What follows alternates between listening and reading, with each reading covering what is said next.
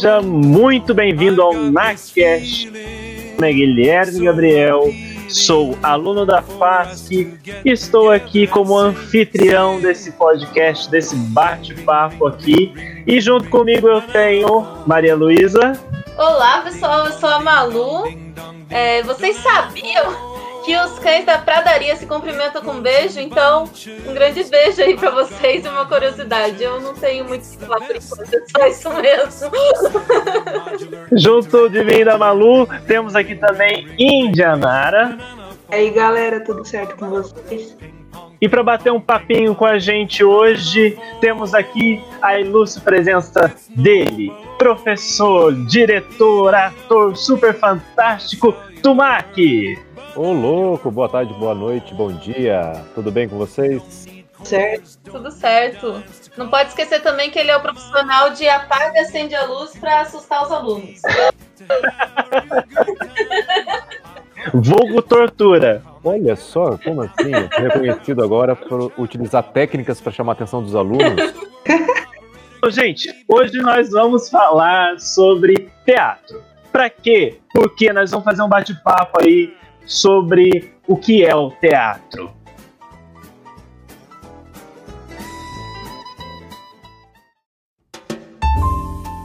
Em primeiro lugar, eu quero compartilhar com todos e todas que o NAC, né, o Núcleo de Artes Cênicas, é uma ação que acontece na FASC, na Faculdade de Santa Cecília de Pindamonhangaba, e nós temos um grupo de alunos e ex-alunos que está uh, utilizando um tempo extra, sala de aula, para explorar o universo do teatro, para estudar métodos, para praticar uh, jogos e para montar espetáculos. Só que nesse processo de pandemia a gente teve que se reinventar, né? Então, uma das frentes do NAC Teatro está sendo agora essa criação de podcast. Então aqui a gente tem a, a, presença e a organização do Guilherme, da Malu e da Indy. Você que está ouvindo pela primeira vez, fique ligado que semanalmente nós vamos ter um conteúdo novo por aqui. Eu vou de vez em quando aparecer, simplesmente porque eu tenho que aparecer mesmo por aqui para ver como estão as coisas, se eles estão aprontando ou não. Meu grande mentor, para quem não sabe, o que ele fica só vasculhando, só de olho no nosso trabalho. E a ideia é que a gente consiga bater papos legais sobre teatro. E eu achei muito bacana esse tema que vocês escolheram para começar, que é para que teatro, né? Por que, que se faz teatro? Nesses momentos que a gente vive hoje de tanta incerteza, né? De tantos percalços e tantas crises, qual é o sentido de fazer teatro, né? Para que que se faz teatro? Vocês aqui, eu acho que é bacana a gente conversar um pouquinho de como que o teatro mexe com você ou então te significa ou ressignifica. Eu acho que seria legal se a gente pudesse compartilhar um pouquinho das nossas histórias com o teatro e as nossas, os ganhos que nós tivemos com ele. O meu contato com o teatro foi meio que no susto, assim, né?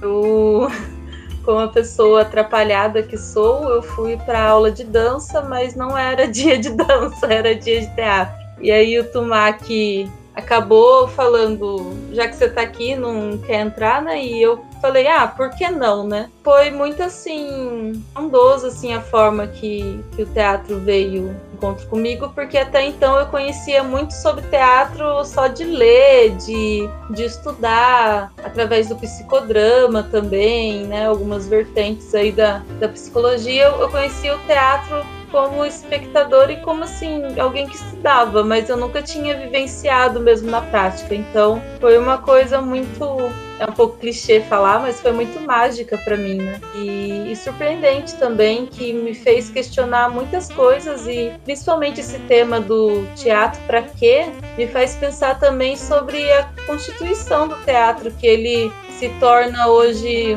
um meio social, mas também uma coisa muito capitalista, né? Uma vertente muito capitalista. Então acho que dá pra gente conversar bastante aí sobre. Não, e é interessante essa, esse olhar como o teatro como vertente capitalista. Muita gente não entende. Eu conheço pessoas que entram para o teatro, querem fazer teatro. Ah, mas você quer fazer porque você gosta? Não, eu quero fazer para ganhar dinheiro. Eu vejo que dá dinheiro.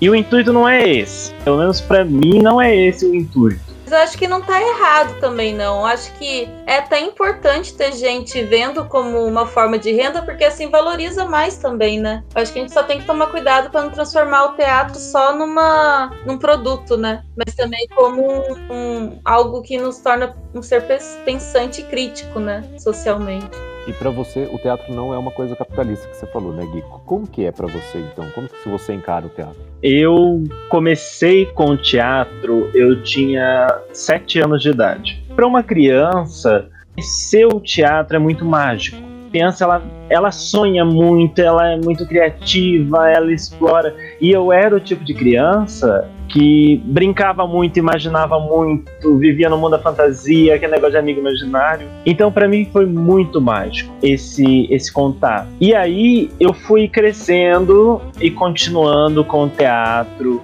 E aí, o teatro foi fazendo parte da minha vida. Eu fui começando a aprender sobre técnicas, fui fazendo algumas peças. Eles nunca é, com o intuito assim: ah, eu faço isso pensando que eu vou ser um ator, que eu vou ganhar muito dinheiro. Não, eu fazia porque eu gostava de estar ali. Eu me sentia bem. Porque para quem não faz teatro e não tem a, a, a noção, mas tem vontade, é muito legal fazer.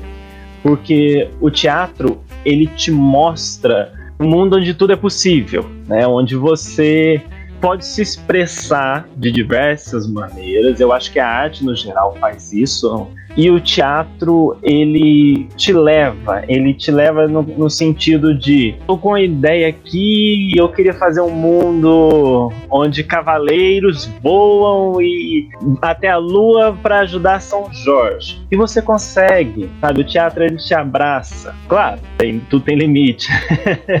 Ou não. Ou não, é exato. Mas o teatro, para mim, ele é muito mágico. Então hoje, a experiência que eu tenho com ele enquanto professor é, é, é muito mágico. Poder passar um pouquinho que eu sei para as crianças e ver como que o, os olhos delas brilham. A, conhecer falar: meu, isso não era só imaginação, eu posso fazer isso real. Eu posso dar essa escapadinha aqui de, da sociedade que eu vivo, dessa, desse monte de problema, e neste momento eu tô no meu mundo, eu tô no meu mundo imaginário. Isso para mim é mágico, é a magia do teatro. É o que para mim não faz com que seja meio capitalista. Indy, como que foi para você? Tá aí quietinha? Ah, tô só escutando aí, né, as inspirações aqui, né? Então, o contato com o teatro começou na escola. Eu estudava numa escola cristã, a gente tinha muito essa questão do teatro bíblico, né? E daí, quando eu entrei na faculdade, eu entrei na faculdade não sabendo o que eu ia fazer. E aí, um belo dia eu falei, hum, interessante teatro, vou, vou tentar. Já tenho um contato já em relação à escola. E daí, quando eu entrei, não era nada daquilo que eu, que eu imaginava. E daí, eu fui tentando aprender, me ver dentro do, do Tumac, né, no caso, ensinava pra gente. E, e daí eu fui vendo que o teatro, ele as pessoas, para a maioria das pessoas que se envolvem, ele é como se fosse um mundo onde as pessoas têm o controle sobre ele. E tipo assim, eu vi que ali tem essa questão do pensamento, que normalmente são os medos das pessoas. Essa questão de desenvolvimento pessoal é muito grande, porque mesmo você se engano no mínimo ali seu, consegue ter um desenvolvimento, seja na questão da vergonha, é, seja na questão de pessoas estarem te olhando, porque isso é uma questão, os espectadores, né, no caso, são sempre a plateia, né? Às vezes as próprias, as próprias pessoas dentro do, do teatro ali vendo. E você aprende a lidar com essas coisas, eu acho muito legal, eu acho muito bacana. Você atrás, principalmente, que eu acho que ajuda bastante, que até que o Tubaco pode falar um pouco sobre isso depois, né? Você vai crescendo ali, vai e vai aprendendo que o teatro não é só ir lá e apresentar uma peça. O teatro é você ir lá, apresentar uma peça, mas acima de tudo você se desenvolver pessoalmente. Você se sentir confortável, você ali ir explorando um pouco do que você tem para apresentar para as pessoas. É, eu acho que é isso. Exato. O teatro tem, tem disso. Tumac, para você, como é que foi? Conta aí sua história pra gente. Eu tô só ouvindo vocês e vocês estão me inspirando aqui. Bom, basicamente eu começo com teatro bem parecido com você, Gui, lá com 7 anos de idade, mais ou menos. É, a, desde pequena escola, desde a pré-história, sempre da pré-escola. Pré-história, olha só a pré-história.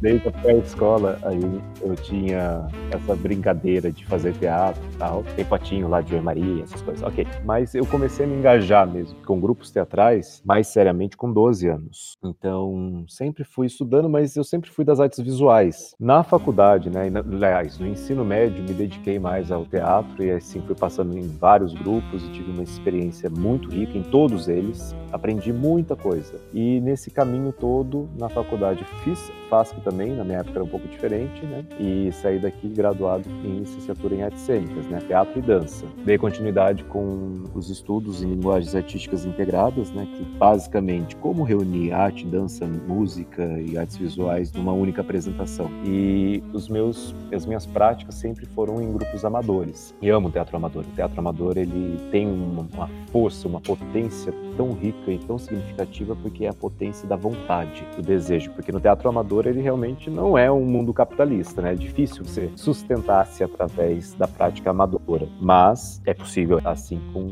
muito esforço e com muito trabalho. Mas o que eu gosto do teatro amador, né, nesse aspecto, é a força de vontade das pessoas em fazer teatro. As pessoas fazem teatro porque elas amam nesse perfil, né, nessa nessa vertente. É, e eu vejo que na fala de vocês, eu concordo muito, né, porque você, Malu e Gui, vocês colocaram que vocês se sentem muito bem no teatro, né?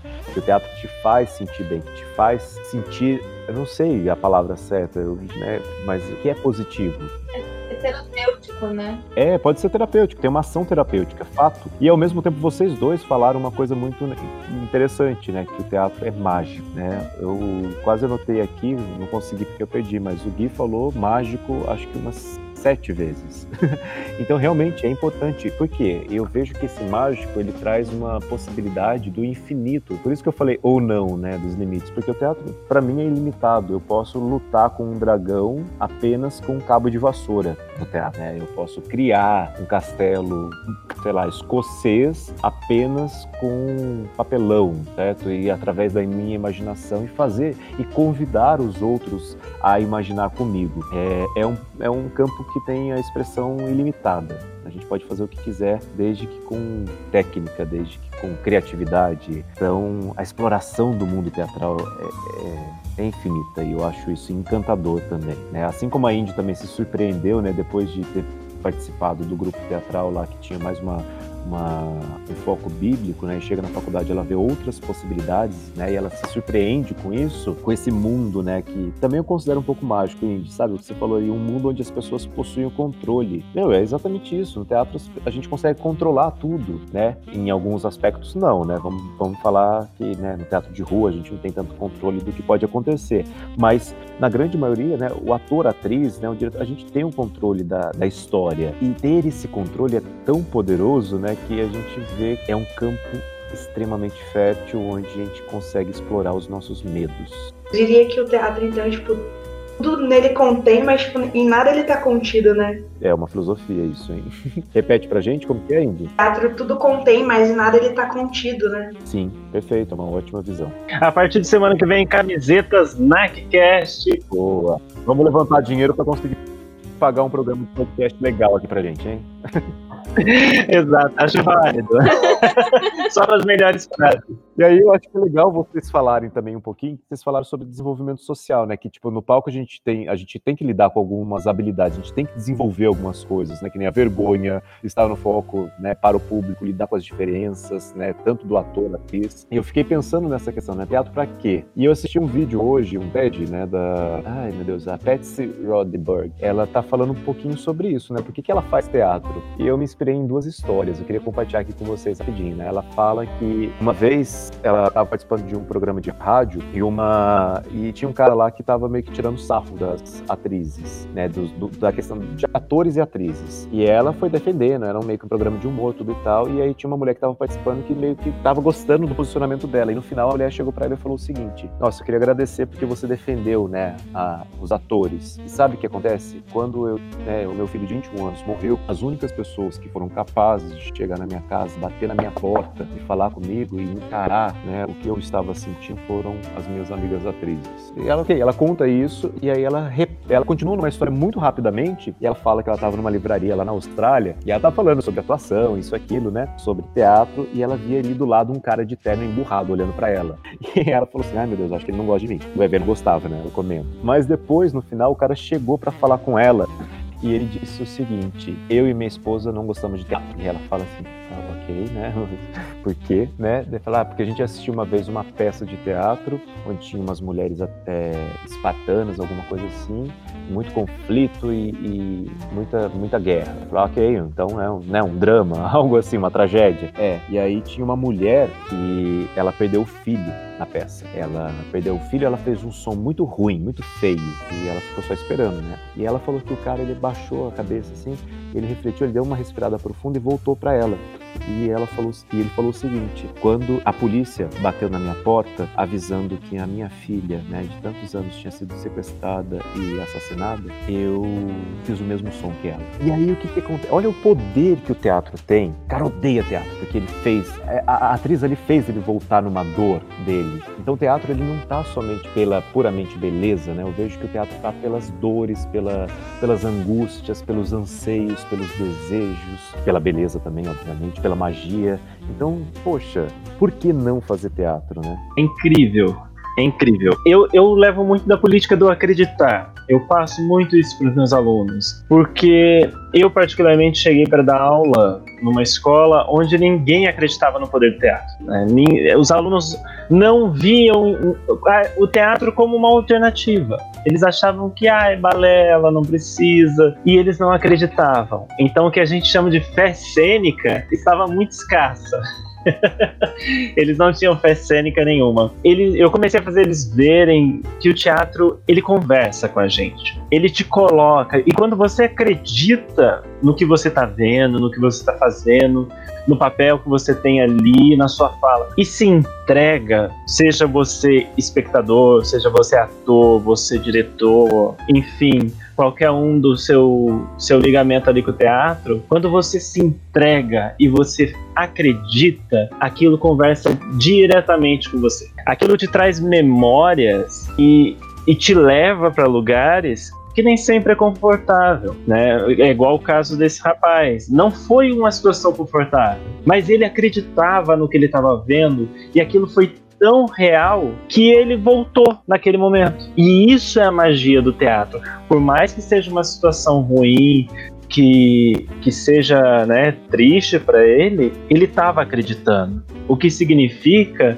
teatro estava conversando com ele. E essa é a magia do teatro, pelo menos para mim. É o acreditar, é o se envolver, se entregar. Porque eu vejo que muitas pessoas não conseguem fazer teatro, têm dificuldade com o papel, falam assim: ah, eu não consigo porque eu não faria aquilo mas ali não é você. Ali é, é o papel, é o personagem, né? É a história. Você tem que prestar de empatia, né? Exato. E assim como eu conheço pessoas que falam assim: ah, eu faço teatro porque naquele momento eu deixo de ser eu. E eu prefiro fazer os personagens porque eu me sinto mais seguro, porque eu me sinto mais tranquilo, mais leve sei que eu tô fazendo aquilo ali, mas é o personagem, não sou eu. Tem, tem essa questão, essa dualidade de como você se envolve. Uma das crenças que eu tenho para teatro para quê? Né? Uma das competências que ele desenvolve é a desinibição, mas não é só essa. O modo geral, que todo mundo vê, ah, todo ator é desinibido, porque tá em cima do palco, apresenta para muitas pessoas. Nem sempre. Eu conheço muitos atores que em cima do palco são maravilhosos. No dia a dia eles são totalmente tímidos. Tem disso, tem muito disso. Eu tava ouvindo o Gui falar, eu tava ouvindo o Tumak falar também. E só na questão do. Ah, em relação à história que o Tumak contou, eu acho que dá pra dar uma resumida então, falando que o teatro, no caso, ele pode ser bem espelho de emoções internas, tanto do ator quanto do Verdade. espectador, né? Principalmente os atores, né? Essa questão, ah, qual é o meu papel, né? Quando vai interpretar uma peça, alguma coisa. E parando para ver um pouco do que contou, é, acho que a questão não é, tipo, qual é o meu papel na peça? Não, a questão é que, tipo, o ator é o papel, sabe? Porque a gente for fazer uma análise, assim, eu acho que como eu falei, o ator é papel. Então, tipo assim, às vezes como um papel, ele pode às vezes estar tá amassado, tipo, de uma guerra interna. É, às vezes ele pode estar, tá, tipo, neutro, o papel em branco, assim. Ou às vezes, tipo, até um pouco rabiscado, sabe? Tipo, com traços. Fazer uma peça e às vezes tá com um contraste, tipo, de questões que vai tratar na peça que tá passando na realidade dele, sabe? Acho que essa questão é que o ator, ele, ele é o papel, sabe? É muito interessante porque, assim como o papel de rabiscado com lápis de cor, carvão, enfim. As pessoas têm esses instrumentos, sabe? A gente tá ali apresentando uma peça. As pessoas estão vendo aquilo dali e toca ela, igual no caso do cara. A lembrança que não é muito boa. Então ali ele fez o seu próprio desenho, fez a sua própria emoção daquele papel que a gente tá fazendo. Toda essa discussão assim me fez lembrar de um livro que eu li há uns cinco anos atrás, eu acho. muito interessante que eu nem lembrava desse livro e veio assim na minha memória agora, que é um livro que se chama Um Psicólogo no Campo de Concentração. É alguma coisa assim. É um livro que retrata a vida de um psicólogo durante a Segunda Guerra. E ele estava nesse campo, esse homem estava no campo de concentração, tal, e ele vai questionar, eu acho que a maioria das pessoas já estudaram um pouco sobre a pirâmide de, acho que se fala Maslow, que é a pirâmide que que nomeia, é, nomeia as funções básicas do ser humano, né? E ele coloca lá como a pirâmide a base do ser humano, que o ser humano precisa das coisas biológicas, que é comida, é, tá aquecido, limpo, né? Que são as coisas básicas. E aí depois, lá no ponto da pirâmide, como assim, algo que não fosse essencial, tá a criatividade e as artes. E nesse livro ele vai questionar muito isso, porque ele conta um dos relatos é que no, no campo de concentração às vezes o que eles tinham para comer era nada. Era uma pastinha de ervilha, era nada assim. Eles passavam uma fome extrema, uma tortura corporal extrema, não só pela violência, mas também pelo frio. Eles estavam lá a qualquer momento, eles poderiam morrer e também eles sabiam que nunca mais veriam os familiares deles, porque ou eles morreriam ou os familiares já foram mortos. E ele fala que na hora da janta, as pessoas que estavam ali, elas se reuniam para fazer teatro. Eles faziam teatro um para os outros, para passar aquele momento. E, era, e ele fala que é, era um dos poucos, raríssimos momentos que ele conseguia sair daquela realidade tão cruel. E aí ele fala: eu não tinha o que comer, eu não tinha o que vestir, eu não tinha onde me proteger, eu não tinha nada, eu tinha a arte. Então, para mim, a base da pirâmide de todo ser humano é a cri criatividade e a arte, e não a vida biológica. E eu lembrei disso agora porque eu achei isso incrível, porque eu acho que se a gente for ver a história do teatro desde a antiguidade, que a Indy falou que começou o teatro na igreja, mas eu acho que na história do teatro, o teatro também começa assim, né? Com essa questão desde a religiosidade, bem dos povos primitivos, né? Já faziam, já ensinavam como caçavam as coisas e tudo mais. Então eu acho que nossa sociedade, às vezes, ela tem o costume de separar, né, a gente. É, a gente é separado entre corpo, alma, mente, tanto que é um médico para cuidar do pé, um médico para cuidar do coração. E,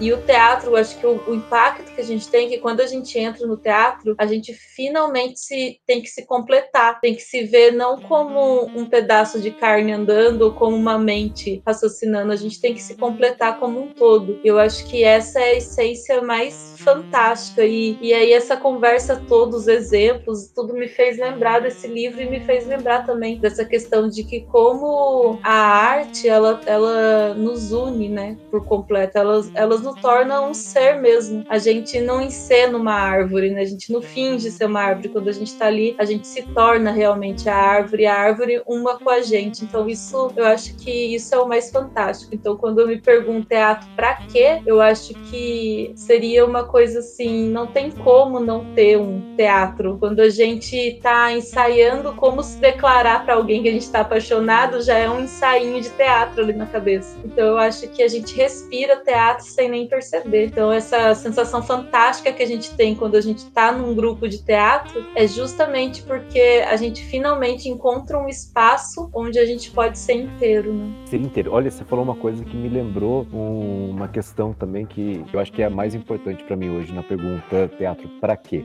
É Augusto Boal, né? O teatro do oprimido que ele vai oferecer para as classes uh, oprimidas, né? A possibilidade de se libertar de uma ação opressora. Então, eu até apresentei isso para os alunos nesse semestre de artes cênicas. Eu ofereci para eles o, os jogos teatrais também. Um videozinho do Boal, onde ele é o trailer do documentário sobre ele, que vale a pena assistir. Fica a dica aqui, né? O Boal ele tá falando que uma das apresentações em uma das apresentações teatrais de grupos, de comunidades que ele estava coordenando, dirigindo, uh, uma delas era uma empregada doméstica que estava ali encenando. E essa mulher, ela chegou para ele, né, uh, depois da peça e falou com ele o seguinte: Nossa, eu fiquei muito nervosa, fiquei muito, muito nervosa, porque foi, nossa, difícil, mas ele, perguntou, né, o que que te deixou assim, né? O que que te deixou preocupada, nervosa? Não, é que eu cheguei no palco e aí tinha, sabe, todas aquelas luzes em cima de mim. Eu falei, ah, então foi, foram as luzes, né, que te deixou meio que desinibida, é meio inibida. Não, não. Aí tinha alguém sempre me colocando assim de um lado, do outro, me ajeitando no palco. Ah, então esse, essa estrutura aí da cena te incomodou um pouco, te deixou nervosa, né? Te deixou é, impressionada. Não, não. É que eu olhei no palco, assim, eu tava olhando pro público, e aí eu vi a minha patroa lá. Ah, então a presença dela te intimidou. É, não, o que me assustou é, foi depois. Ah, é? O quê? Foi no camarim.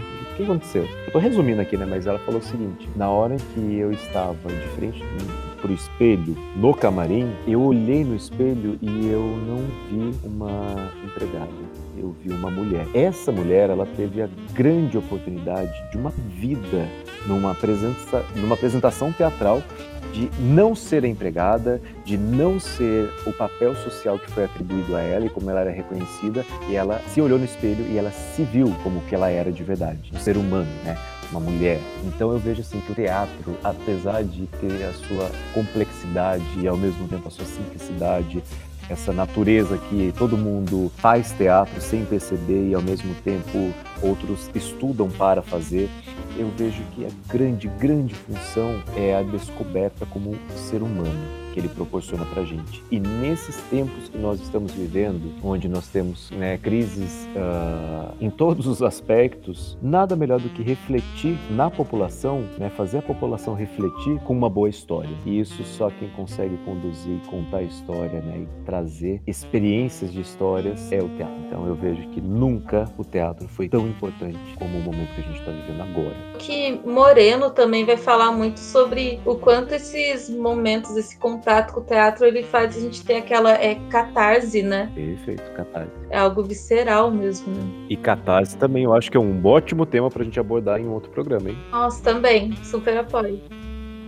acho que seria legal também as pessoas comentarem depois com a gente sobre o que elas acham, para que o teatro, a experiência delas no teatro, nas nossas redes sociais aí, seria legal também a gente ouvir do outro lado, né? Que, pra que teatro, né? Compartilhe aí com a hashtag então, né? Pra que teatro? Teatro pra quê? e linka nas, nas nossas páginas do Facebook e Instagram. E se achar que não serve pra nada, também é válido. Clique pra gente, porque que nos convença.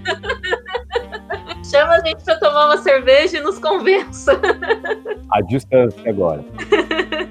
Eu tenho uma pergunta para fazer. Então, é, na visão de vocês, qual, qual é a importância para vocês do teatro nessa, nessa, quarentena? Bom, nessa quarentena, eu, tô vivendo um momento traumático, porque o trabalho tá me esforçando muito, né, e ensinar teatro à distância é difícil, mas não é impossível. Então, para mim, ele tá sendo terapêutico e desafiador, que é uma coisa que eu gosto de fazer, mas tá sendo encarar um novo desafio através do teatro. Para mim, o teatro na quarentena quando, é algo assim. Quando eu finalmente estava entendendo como o negócio funcionava e estava conseguindo lidar com a minha timidez e tudo mais, aconteceu essa quarentena e eu tive que. E eu tô tendo que me reinventar e me reorganizar. Então, eu acho que teatro na quarentena eu, eu colocaria a palavra fluidez. Eu acho que ele está tendo, tá tendo que ter uma fluidez e um movimento para se reorganizar. Eu vejo já que o teatro também na quarentena quarentena está sendo uma grande oportunidade de eu escapar das